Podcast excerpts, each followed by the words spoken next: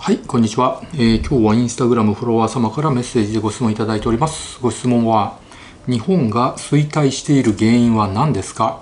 私は竹中平蔵が全て悪いと思います。っていうご質問なんですけれど、まあ、日本が衰退している原因ですよね。まあ、経済が衰退している原因なんですけど、まあ、これ人によって意見全然違うんですけど、まあ、僕が思うには一つや二つの要因じゃなくてものすごい数のですね複数の要因が複雑に絡み合って、まあ、今のこの日本が衰退している状況になってるって考えてるんですね。じゃあどんな要因があるかっていうことをですね僕が今からお話しさせていただこうと思うんですけどまあ私あの経済の専門家でもなく1階の美容外科医なんですけれどあの僕とね違う意見の人もねたくさんいると思いますんでもし僕が今から話すことここは違うよとか私はこう思いますとか、えー、意見があればですね遠慮なくコメント欄にお書きください。読ませていただきますので。でまずはですね日本が衰退している原因。単純に日本人の労働時間があの確実に短くなっていますよね。まああの昔の人たちっていうのはめちゃくちゃ働いてたわけですよね。あのまあ、残業もしてたしあとは、まあ、今でもね残業してる人はいるんですけど、まあ、確実にデータでですね昔の人と比べるとですね労働時間自体はもう短くなってるわけです。まあ、自分の時間をあの大事にしたいっていう人自分の時間を持ちたいっていう人が増えてこれはまあいいことではあるんですけれどまあ、昔の人は土曜日も働いてたし休みの日も働いてたし、まあ、今でも休みの日働いてる人いるとは思うんですけど、まあ、確実に労働時間長かったわけですね。で日本って、まあ、天然資源も乏しいわけですしあとは食料自給率も低いと。うん、なので、まあ、あの天然資源とかねあの土地が豊富でですねあの食料もたくさん生産できる国に比べればですね、まあ、マイナスの点が多いわけです。なので、まあ、日本人が真面目だっていうことが取り柄だったんですよね高度経済成長期っていうのは。まあ、とにかくよく働いたと会社のためによく働いたっていうのがあって、まあ、年功序列終身雇用っていう制度も相まって、まあ、めちゃくちゃ働いて経済がですね発展したっていうのは確かにあるわけです。なので単純に労働時間は減ってます。で生産性自体は別に上がってないわけですね。だけど労働時間だけがあの短くなってるっていうの、まあ、まずこれ一つの要因だと思いますね。うん、あとはまあ今の世の中ってまあ、それなりに豊かなんですよね。まあ、その国民の声を聞くと、まあ、お金がないとか貧しいとかあのそういう声聞くんですけどあのだけどその戦後間もない頃に比べればはるかに豊かなんですよね。まあそれなりに食べるものがあるし、まあ、飢え死にするっていう人もですね、まあ、本当一部はいらっしゃると思いますけどほとんどいないんですけれど、まあ、昔、まあ、戦後間もない時本当に焼け野原になって食べ物もない親もいない住む家もないっていう時に比べればですねはるかに豊かなわけです。で戦後間もない時時代を生きた人っていうのはですね本当にもう何もない状態ゼロから作り直したわけですね。インフラも作ってあと会社を起こして産業を起こして電化製品作って、えー、自動車作ってって、まあ、とにかくもうハングリー精神の塊みたいなもんだったと思うんですよね。まあ、とにかく貧しかったので、まあ、豊かになりたいっていう気持ちでものすごい頑張って努力してたと思うんですよね。なのでまあそれその時の人に比べればですね、まあ、どんどんどんどん日本豊かになってるそれなりにその経済が発展して豊かになって物が溢れてるんで。まあその昔の人と比べるとハングリー精神っていうのは当然ないわけですよね。もう生まれた時から豊かだったんで、まあ、僕も含めて豊かだったんで、うん、なので、まあ、昔の人はすごい辛い思いをしてたわけですよね。食べるものもなくて住む家もなくて辛いなと。その中を必死で生きてきたんであの当時ものすごいストレス辛いことあったと思うんですよね。なのでものすごいあの辛いことストレスを一回味わうとですね、まあ、複数回味わうとですね、まあ、それよりあのちっちゃいストレスのこととかはもう大したことじゃなくなっちゃうんですよね。なので昔すごい大変な思いをした人って逆境に強いんですね。だけど今の人たちは、まあ、私も含めて生まれた時から豊かでそんなにストレスがないんで、まあ、逆境に弱いっていうのがあります。ハングリー精神がないっていうのもありますよね。うん。なので、まあ、今の私たちがこれだけ豊かにあの安全な社会で生活できるのって本当に先人の方たちがですね本当に死に物狂いで頑張ってきていろんなものを作り上げてきたおかげなのでで僕たちは今その先人の方たちがですね頑張って作り上げたものを食い潰して生きてるっていうのが正直、ね、現状なわけですよね。まあ、あとはま、平均寿命がすごい伸びてきて高齢者の方が増えてる、まあ、これも大きな要因で、うん、なので戦後間もない時って本当に平均寿命って今よりもねうんと低くて、まあ、年金受給年齢になって、まあ、あの何年か経つともうお亡くなりになるとかそういう状況だったわけですけど、まあ、今年金受給年齢になってもそれからもねあの10年20年30年とかそれ以上とか生きる方も多いように、まあ、平均寿命っていうのが上がってるわけですね。でそれに伴って、まあ、政治の世界でも経済の世界でもどんな世界でも、まあ、70代80代90代の人が現役でいまだにですねあの居座ってしまってるっていうのもあるわけです。なのでその人たちよりも下のポストっていうのがないんですよね。まあ、50代60代とかそれ以下のポストがないっていう会社とかあの政治の世界っていうのがあるのでだからそれより下の人たちがですねなかなかもう頑張らない頑張る気力がないっていうのも、まあ、あるんじゃないかなって思います。あとは平均寿命が伸びて当然医療費もかかるようになるし、えーと年金制度も危うくなるわけだしあと社会保障費もどんどん上がっていくわけなんですよね。で特に日本っていうのはですねその医療費がどんどんどんどん上がっていってしまうというシステムなわけです。っていうのは日本の医療機関って、まあ、ほとんどが民間の病院なんですよね。だけどあのその民間の病院に支払われるお金っていうのは大部分があの保険なんです。公的な保険から払われるわけですよね。だけどこれアメリカだと民間の病院が多いんだけれど保険は民間の保険っていう場合が多いです。そういう場合だと、まあ、せめぎ合ってあんまあんまり医療費っていうのは上がらなくなるわけだしあとまあイギリスなんかだと病院自体がほとんどが公的な病院なので、まあ、医療っていうもの自体が、まあ、警察とか消防とかと同じ立ち位置になってるわけですね。だから日本のね民間の病院みたいに無理して経営をする必要がないんですね。たくさん入院させてたくさん検査してたくさん治療して通わせてで保険点数ですねどんどんお金を稼いで経営させていこうという努力をしなくていいわけなので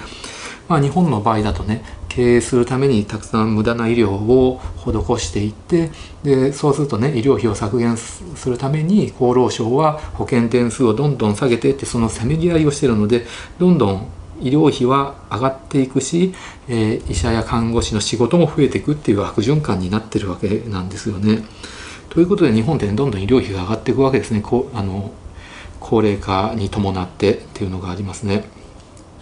なのでそれに伴って、まあ、社会保障費を補うために、まあ、消費税も上げないといけない、まあ、それ以外の、まあ、地震があれば復興税もあるしあと防衛予算が上がればあのまたそれに伴って増税したりとか、まあ、社会保障費も上がってっていう形でまあなんか未来が暗くなってしまうんですよね。若い人たちにとってはもうどんどんどんどん高齢者が増えていってで年金制度も危うくなるでマスコミも暗いニュースばっかり流すんですよ。国の借金はどんどん増えていってこれはもう国民1人当たり1000万円超えてとかですねなんか意味のない計算してですね煽ったりとか年金制度が破綻しますとか昔は騎馬戦だったのが今これからもう肩車になります若い人たちの負担がどんどん増えますっていうようにですね日本の未来は暗いですよっていうニュースばっかりなんかやたら流すんですよね。まあ、そうやって、まあ、政府の批判をすることによって視聴率を稼ごうとかですね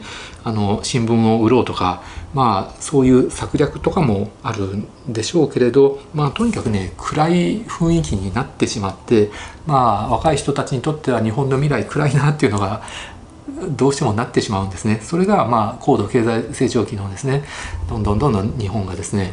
活性化していて経済が繁栄するんだっていう勢いがないっていうのもあると思います。まあ、気持ちの問題っていうのはあると思いますよね。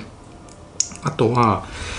まあ、さっき話したように年配の人たちがずっと経済、まあ、財界に居座ることによってですねやっぱりもう利権にしがみつく既得権益を何とかしてね維持しようっていう流れになってしまうと。で新しいことを取り入れないと。新しいテクノロジー入れないと。もうどんどんどんどん頭が硬くなっていってしまうわけですね。だから昔は若い人たちがどんどん活躍してたのが、まあ、今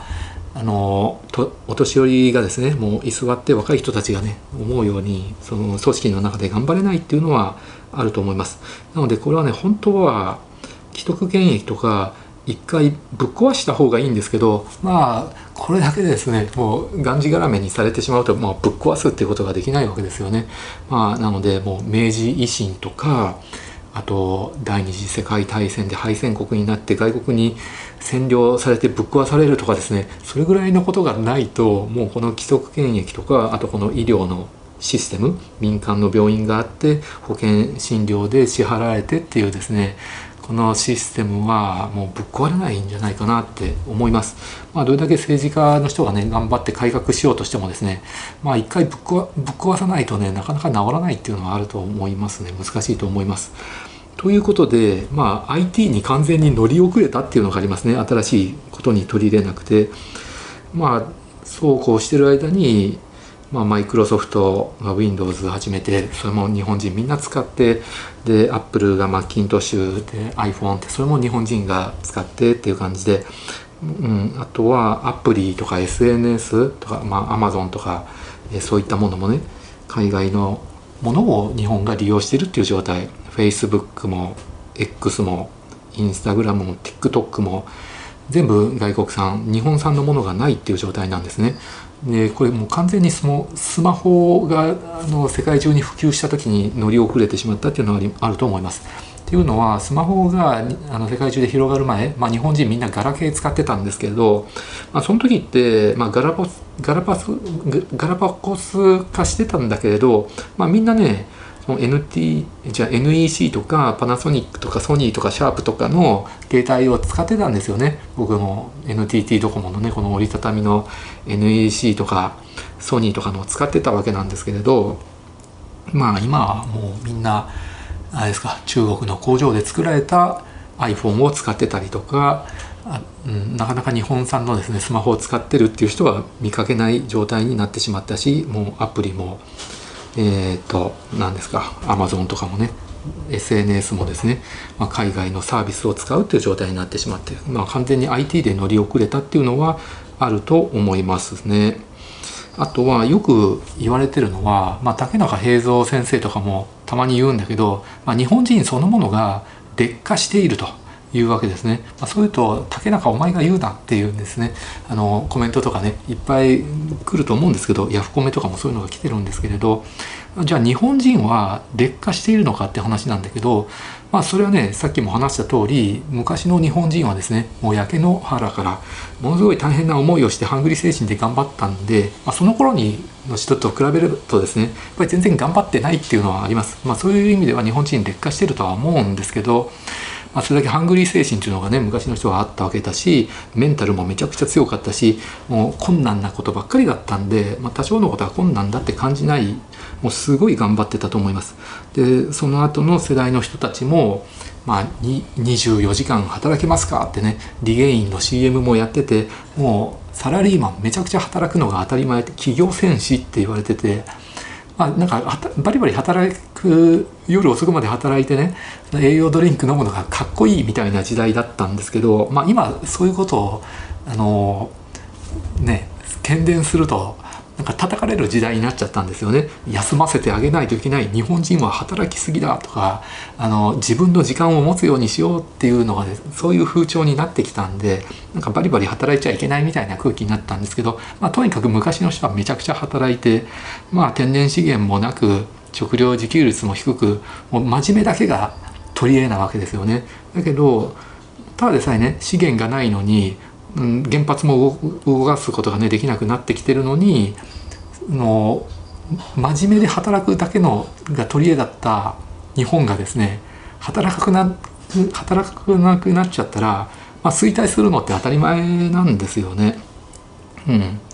まあそれもまあ日本がね豊かになったっていうのがあるんですけれど、うん、まあがむしゃらに頑張る頑張るのがかっこ悪いみたいな風潮になってきたっていうのはありますよね。あとはまあ日本人のメンタル自体も弱くなってるのは確かだと思います。まあそれは平和になったからいいことではあるとは思います。っていうのはまあね最近だと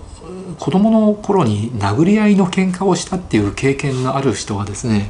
あんまりいないんですよね。だけど一昔前の人は子供の頃殴り合いの喧嘩をしたあのことがあるのが当たり前だったわけなんだけど、まあ、今の世の中だと学校で殴り合いとかあるとあのすぐね親が乗り込んでねこれは良くないってねあの押さえつけちゃうんですけど、まあ、昔の人はですねあの子供同士が殴り合いしてもねあいいじゃないかって暴れ発着もあの人気だしねこれでいいんだってねこうやって仲仲直りしてですねいろんなことを経験して成長していくんだっていうのがあったんだけどなんか今だとちょっと何か体罰とかもちろん体罰はね良くないんですけれどあのあの学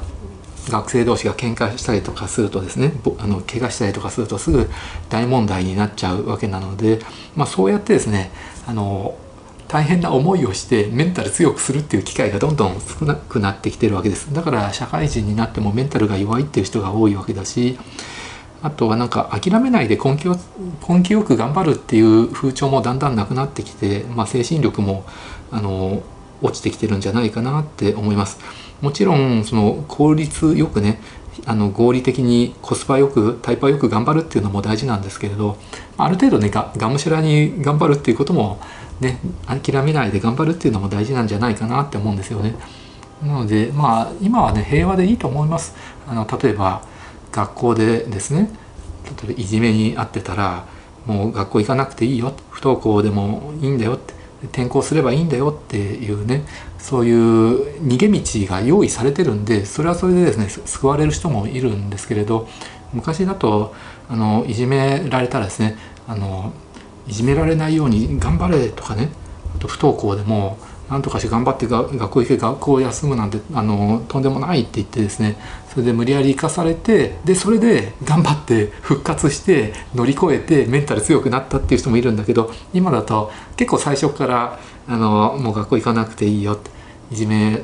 られたらね転校しようとかね。あのこ自分で克服してあの頑張って乗り越えるっていう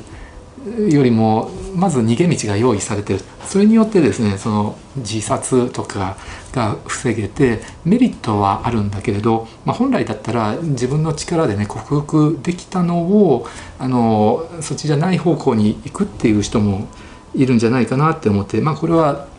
一長一短あるあるしもちろんねいじめが原因でねその不登校になったりとか転校するっていうのはね悪いことじゃないので僕はこれねあのダメだって言ってるわけじゃないので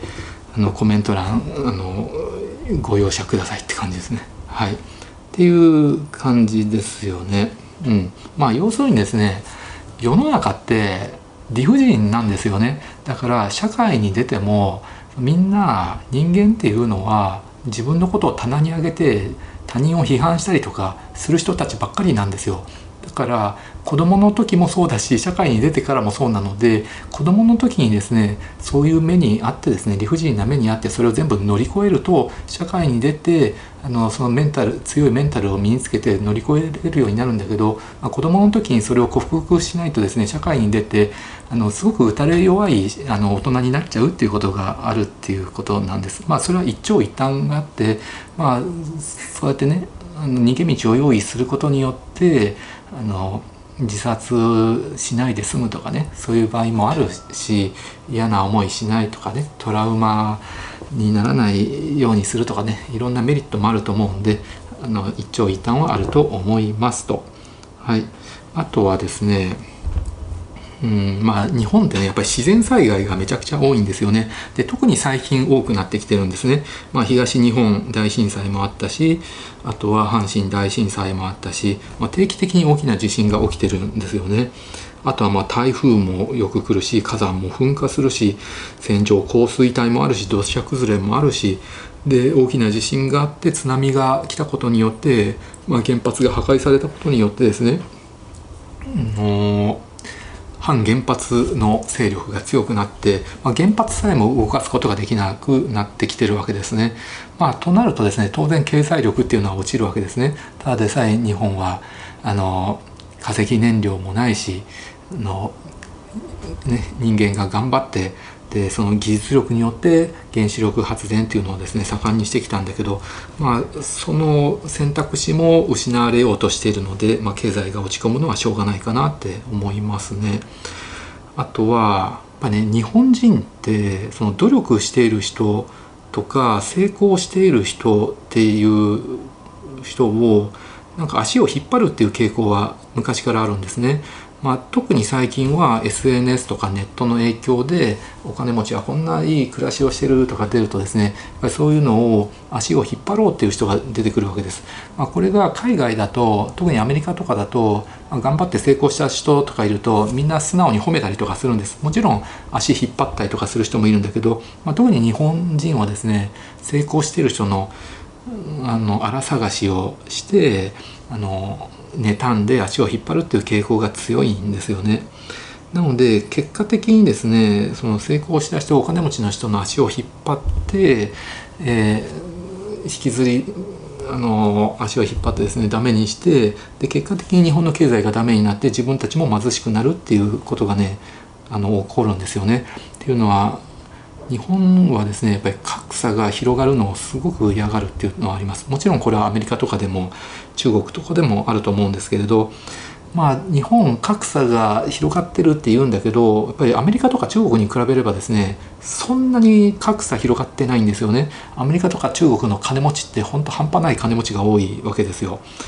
で僕は格差が開くこと自体は問題ないと思ってますでむしろ格差は広がらないといけないと思うんですよね。で何が問題かっていうとその貧困の人たちを作らないっていうことが大事なんです。なので上が豊かになる金持ちになるのは全然構わなくてだけど下の人がですねあのさらに貧困になるっていうのはダメで一定数のその生活水準は保たないといけないんだけど上の人たちがどんどん成功して金持ちになるっていうのはむしろ促さないといけないんです。あの優秀な人たちが頑張って新しい産業を起こしてその GAFA みたいな会社を起こしてですね大金持ちになるっていうのは全然悪いことじゃないしそういうことが起きないと国自体が繁栄しないんですね。けど日本で何か成功しようとして大金持ちになろうとする人がいると、まあ、みんな妬んでですね、まあ、SNS とかでもねもうネット上で叩いて叩いてで引きずり下ろそうとするわけですよね。となるとそういうのを見るとですね自分も頑張って会社を起こして成功して大金持ちになろうっていう人たちがあの気力がなくなってしまうっていうのはねあると思います。なので格差は開くことは全く問題ないんだけどなんかママスコミとか政治家とかも格差が開くのは良くないってね何かあの間違った方向に進もう進もうとしてるっていうのはあると思います。格差はある程度広がった方が全体的に豊かになって下の方の人たちも底上げされて豊かになるっていう方向に持っていった方がいいんじゃないかなって僕は思いますね。あとはですねサービス業とか接客業って日本あのサービスの質が良くてあのいいって言われてるんですけど、まあ、海外のね観光旅行に来る人もねおもてなしの精神でね日本のサービスは素晴らしいって言ってくれるんですけど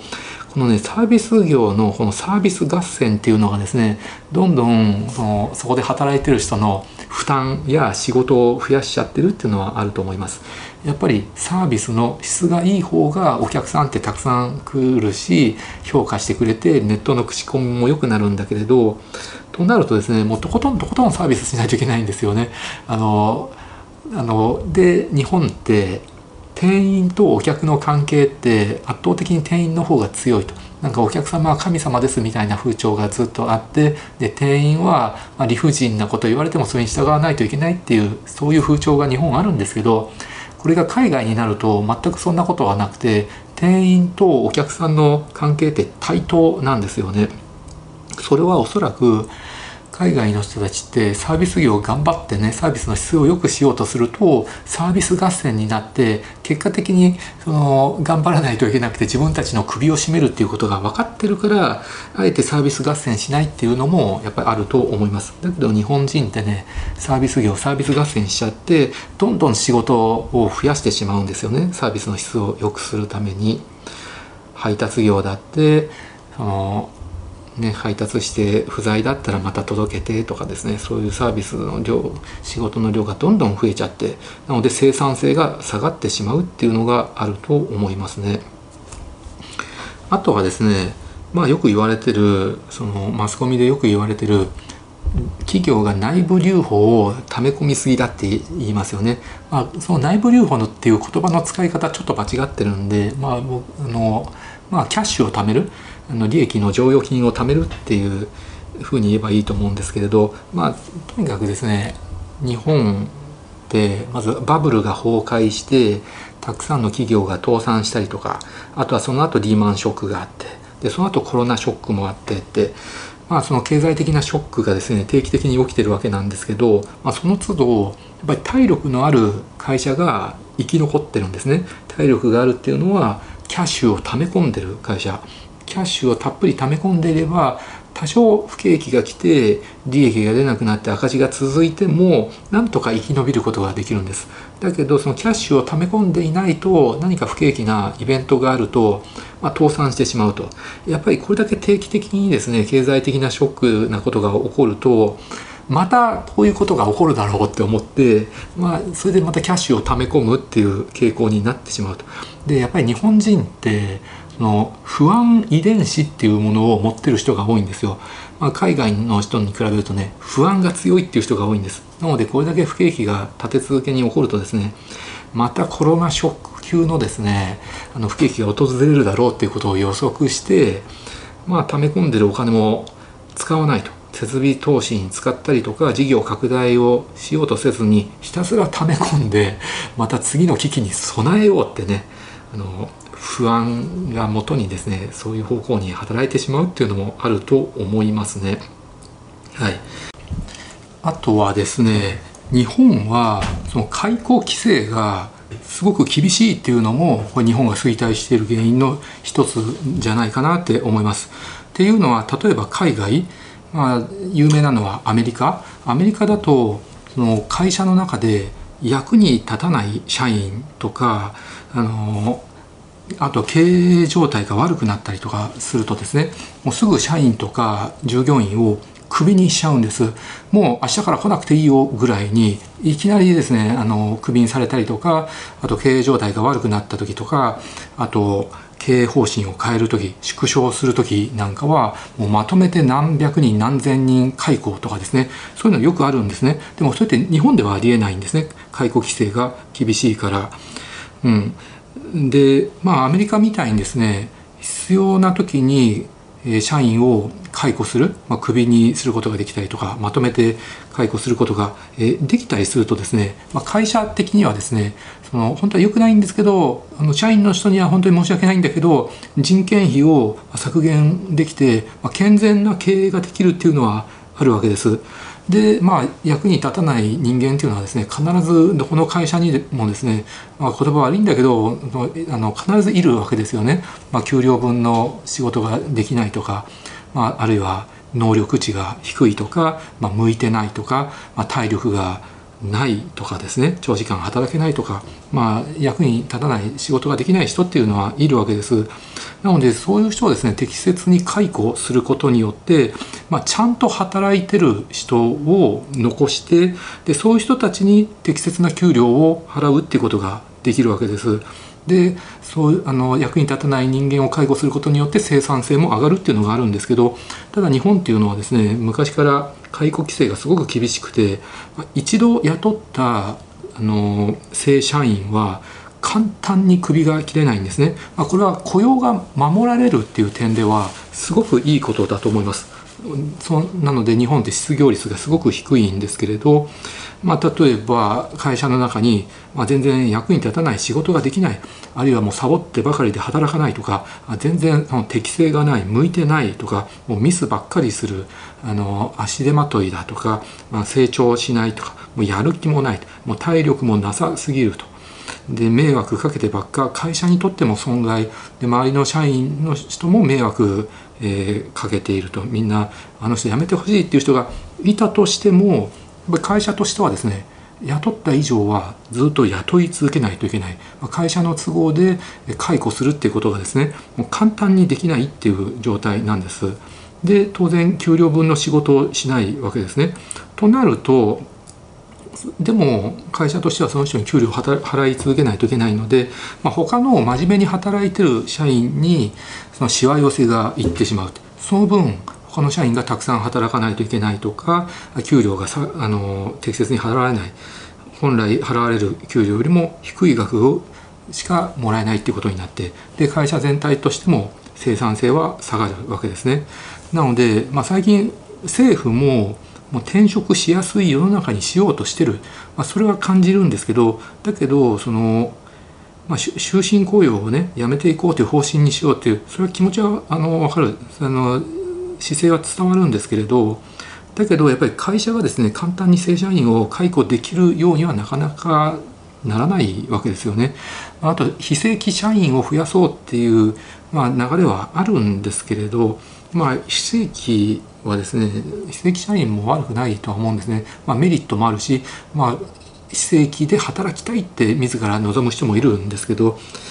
ただやっぱり人材派遣会社が中抜きするっていうこともあるでその分給料があのもらえる額が少なくなるとかそういうデメリットもあるしあるいはメリットもあります。あの人材派遣会社の中にねたくさん人を登録すればある会社としては適切な人材こういう人材が欲しいっていう場合ちゃんとその紹介してもらえるし、まあ、そういう人たちを人材派遣会社が管理してるわけなのであの適した人材を紹介してくれる。あるいはそのもうとんでもない人はあの送ってこないとかあります。まあ中にはとんでもない人もいるかもわかんないんだけどまあ普通にねあの会社を通さないで人が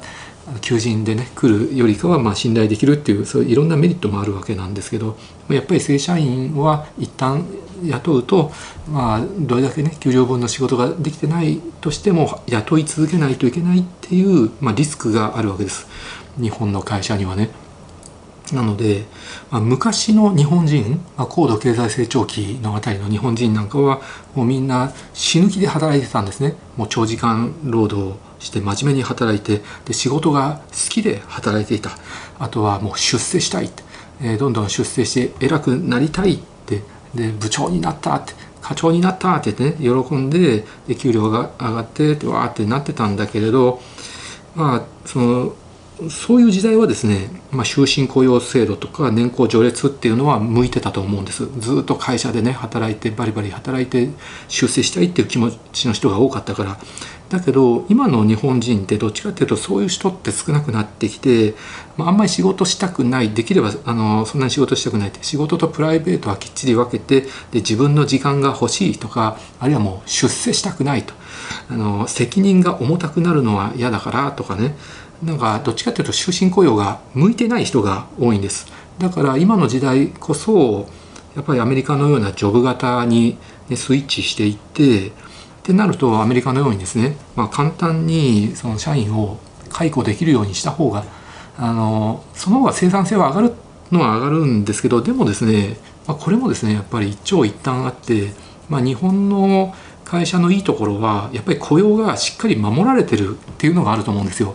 まあ、どっちかっていうとアメリカなんかは雇う側と雇われる側っていうのはもう仕事ですよと。私はこういう仕事しますんでそれに対するその見合った対価をいただきます。お金いただきますっていうですね、まあ、ドライな関係なんだけど、まあ、日本の会社ってどっちかっていうとその社員って学校の延長みたいな感じなんですよね。あの学校って、まあ、学費を払ってで学校は面倒を見てくれるっていう感じじゃないですか。成長を見守ってくれるっていう感じで。で、まあ、その延長で大学卒業して会社に就職すると、まあ、給料はもらうんだけどまあそれなりに面倒を見てくれる成長を見守ってくれるっていう感じでなんか学校の延長。でアメリカだったらもう必要ないってなるとすぐクビにされるんだけど、まあ、日本だとそんな簡単にクビにされる心配はないと、まあ、中には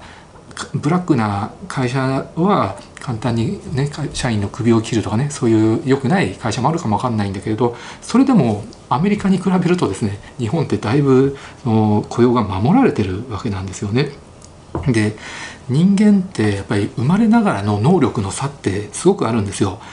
こういう仕事が向いてる人バリバリできる人向いてない人とか体力があってバリバリ長時間仕事できる人できない人っているわけです。生まれながらの能力のが差があるんだけれどそれが学校だと能力があっても能力がなくても、まあ、みんなねあのちゃんと扱ってくれて卒業させてくれるわけじゃないですかよっぽどサボったりとかしなければまあ会社も一緒で能力ある人も能力ない人もですねみんな一緒にあのまあ比較的落ち着いて働けるっていう、まあ、そういうメリットもあるわけです。なので例えばある会社だと、まあ、特に大企業とかあと銀行とかでよく見られるんだけど、まあ、例えば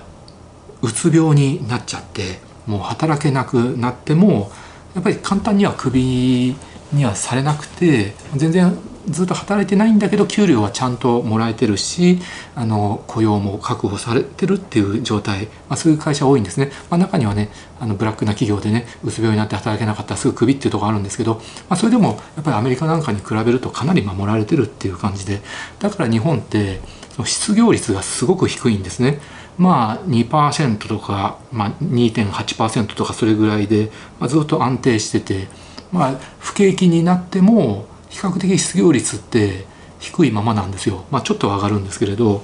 これが外国だと不景気になるとガーッと失業率が上がってで景気良くなるとまた下がってってすごい波があるんですけど、まあ、日本の失業率ってね比較的安定しててまあ2.8%とかって働く意思のある人はもうほとんど働けてる状態なんですよ。でもまあ2.8%失業してるじゃないかっていう話もあるんだけどやっぱりね2.8%ぐらいはですねその仕事が本当にできない人っているんですね能力的に。あのまあ、仕事ついても全然ついていけなくて働けなくて、まあ、使用期間の間にあの辞めることになってしまってでまた新たにね就職してもまた続かなくてっていう人はですねやっぱり日本人でもね2.8%ぐらいいるんです。そういう人たちはそのどう頑張っても働けない人、まあ、一定数いるんです、まあ、比較的そういう人って日本は少ないんですね。日本って平均の IQ もすごく高いしあと教育水準もそれなりに高いので、まあ、これが海外だともっと高くなるんですけどなのでね2.8%って働く意思のある人で働く能力のある人はほとんどみんな働けてると。働きたくて働く能力もあるのに仕事がないっていう人はほとんどいないんです。これが例えば今の中国だともう若者の20%ぐらいがね職に就けない、まあ、一流大学出てもニートをやってるとかねそういう人もいるんだけど日本の場合だとそういうのがないのでまあやっぱりそれは日本のね社会の温かいところだと思うんでもちろんメリットはありますけれどただやっぱり社会全体あの反映していくためにはやっぱり失業率がちょっと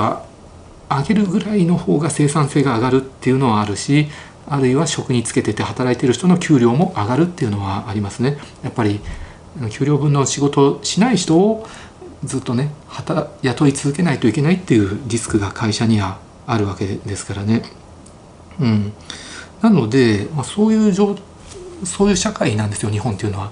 なので例えば不景気になって会社の経営状態が悪くなってもあの収入が減ってもやっぱ社員をずっと雇い続けないといけないんです。アメリカみたいに景気が悪いからごそっとまとめて何千人解雇とかね絶対できないんです。日本でそんなことをしたらですねものすごく叩かれてしまいます。マスコミからも国民からもね会社が叩かれてしまってで訴訟のリスクっていうのもあります。これがアメリカだとですね、まあ、一時その解雇されただけですねあの頻繁に訴訟とかってね、まあ、そんなに起きないんですよね。だけどあのたまには起こるんですけど、まあ、そんなに起きないんです。で日本の方がやっぱりそういうの叩かれる傾向があります。それはやっぱり昔からの終身雇用制度とかありますしあと解雇規制っていうのが非常に厳しいからですよね。なので経営状態が悪くなっても不景気になっても雇い続けないといけないと。あの仕事がなくても社員に給料を払い続けないといけない。あの働かない社員がいっぱいいても給料払い続けないといけないんですね。となるとやっぱり雇い続けるっていうリスクがあるので、まあ、余計にキャッシュを溜め込む。剰余金をどんどん溜め込むっていうことになってしまうんです。そうすると、まあ、コロナショックとか、まあ、リーマンショックとかですね。それぐらいの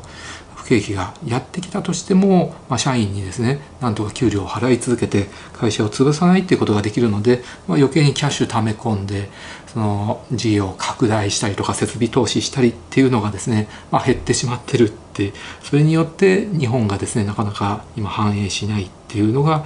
あると思います。あとはまあその働かなくてもクビにならないとか役に立たなくてもクビにならないっていう状態だとですねやっぱり社員同士のね競争っていうのも起きなくなっちゃうんです。っていうのは自分よりねはるか下の人間がいるとあの人は働かないから俺も働かなくていいかとかあいつが働いてないんだから俺も働きませんよってねやっぱりどうしてもそういう空気になっちゃうんですね。これが逆にその簡単にクビにされちゃうようなあの会社だと真面目に働き続けないとすぐクビにされちゃうんですなのでその分まあまあ、サボらないとかあと競争が激しくなると自分がね活躍して上の方にいれば自分がクビにされる心配はないとか、まあ、そういうのがあるんですけどやっぱりそのある程度サボったりとか役に立たなくてもクビにされないっていうと、まあ、そうやって落ち着いてねあの安心して働けるっていうメリットもあるんだけれどだけどやっぱり競争が社員同士のね競争が働かなくてあの会社自体の生産性もあんまり上がらないっていうっていうところも一部あります。もちろんみんながみんなこうじゃなくて全然ね逆の方向性のね会社も日本にあると思うんだけど、まあ、こういうのも一部ありますよっていうことですね。あとはあの日本はですねやっぱり中小企業に対してすごく手厚い保護をしてるんですね政府が。なので非常に生産性の低い中小企業でも、まあ、なかなか倒産しないんですね。で本来企業って生産性の低い企業っていうのは倒産した方がいいっていうこともあるんです。社会全体で見れば。もちろん倒産すればですねそこで雇われた人人は職を失うしその経営者の人もねすごく悲しい思いをします。まあ日本だとそれでね自分で命を絶ったりとかそういう人もいるんで中小企業をねあの手厚い保護をするっていうのは大事なんだけど本当は企業っていうのは生産性の低い会社は倒産してで生産性の高い企業が残ってって新しい会社ができてって新陳代謝を繰り返した方が、まあ、衰退しないで、まあ、経済がね全体的に反映するっていうのはありますんで、まあ、これも日本が衰退している要因の一つではあります。だけどまあこれもねあの中小企業を保護してもらえるっていうのは経営している人も雇われている人もメリットでもあるのでこれが絶対悪いっていうわけではないですこれは賛否両論あると思いますあとは、まあ、よく言われてるのが、まあ、消費税率が上がり続けている、まあ、これはその財務省がもう税収を上げるためにもう必死になりすぎている、まあ、職業病のようになっている、まあ、財務省が問題だとか消費税上げ続けてるのが問題だってこれよく言われていますよね。まあ、要するにその日本の景気がですね上向きになってもその上向きになったところで消費税率アップっていうのが毎回行われてるので、まあ、その都度ですね上向きになった景気が落ち込んでしまってると。でその後また景気が回復してくるとまたそこで消費税率が上がってしまうと。でそれでまた落ち込んでしまうと。でこれがですねその財務省にとってはの景気が上向きになるのが消費税上げるチャンスだみたいになってるんですね。だからこれが良くないってよく言われてて景気が上向きになってる時に、まあ、そのまま消費税率を上げなければどんどんあの日本の景気ね上向きになるのにその都度消費税率を上げてしまうと。これが問題だと。まあまあこれ確かにね一理あるんじゃないかなって思ってます。ただその一部の人はもうこの財務省が消費税率をその上げること、まあ、これが日本経済衰退の全てみたいにですねあの言う人もいるんですけど、まあ、確かにこれ一因ではあると思いますが、まあ、それ以外の要因もたくさんあるしそれ以外の要因の方が大きいんじゃないかなって僕は個人的には思います。まあ、これも人によってね意見全然違うと思いますけれどで、まあ、僕はですねやっぱり無駄な社会保障費、まあ、特に医療費ですよねその無駄な医療がすごく多いんですね。まあ、日本人って、まあ、風邪ひいただけで病院行ってでその都度たくさん抗生剤出してもらって、えー、水が飲めてるのに点滴打ってもらったりとかまあ、他にもねその入院患者さん、まあ、手術するたんびに大量の抗生剤を投与したりとかですね、まあ、必要ないのに投与したりとか入院期間がやたら長かったりとかするわけですよね。なのでこういう無駄な医療費を下げることの方がはるかに重要だしそっちの方が根本的な要因だと思うんですけれどまあそれもねあの前に話した通りまあやっぱり日本の医療制度そのものをですね一回破壊するぐらいのことをしないとまあ変わらないだろうっていうのがあります。はいまあ、それができれば消費税も上げなくてもあの十分にね税収が賄えてそれであの経済がね成り立つしって思うんですけどね。あとはですね最後に、まあ、医学的な話をさせてもらうと医学が進歩するとやっぱりね人類は劣化するんですよね。っていうのは淘汰が起こらなくなってしまうからです。まあ、細かいことはね今回割愛させてもらおうと思うんですけど、まあ、本来人間が子孫を残すっていうのは、まあ、通常若い男女が、えー、巡り合ってまず性行為して膣内で射精してそうするとね膣内で1億ぐらいの精子がね射精して出てその1億の精子がですね膣の中をこうやって泳いでですね競争するんですよ。でその1億分の1でえー、生き残った優秀な精子が、まあ、卵子とくっついて受精して受精卵になるんですけど、まあ、その受精するあの卵子っていうのもですねやっぱりその劣化してると良くないわけですよ。でこれ本当にかあの現実的な医学的な話をさせていただくとやっぱり女性は年を取れば取るだけ卵子っていうのは劣化してで妊娠しにくくなるしで妊娠したとしてもやっぱり高齢の女性の劣化した卵子で、えー、赤ちゃんが生まれると病気にを持った赤ちゃんが生まれる確率が高くなる、まあ、これはまあ医学的に、まあ、現実的な話をしてるわけなんですけど、はい、っていうことが起こるわけですよね。でその後、まあ妊娠して、まあ、妊娠中もですね一定の確率で流産したりとか、まあ、早産したりとかするんだけれど医学が進歩するとですねそういう確率も低くなるわけですし早産しても NICU とかで育てるっていうことができるわけでで出産してで、えー、病気とかでねお亡くなりになることなく元気に大人になってでそれの大人になってまた男女がくっついて子供作ってっていうことをですねずっと人類繰り返してきたんだけどまあ戦後以降特に医学が発達して今までは生まれなかった人が生まれたりとか生き残れなかった人が生き残ることによってっていうことが起きますよと。なのでそれによってあの淘汰が起こらなくなってきてる。これはねすごくいいことだと思います。今まで助けることができなかった命を助けることができるしあとは今まで生ま生まれることがなかった人たちがね生まれることができるようになったんですごくいいことだと思います。はいっていうのが僕の意見でございます。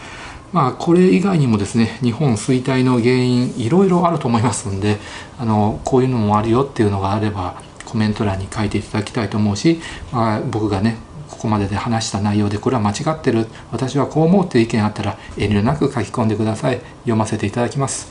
はいご視聴ありがとうございました。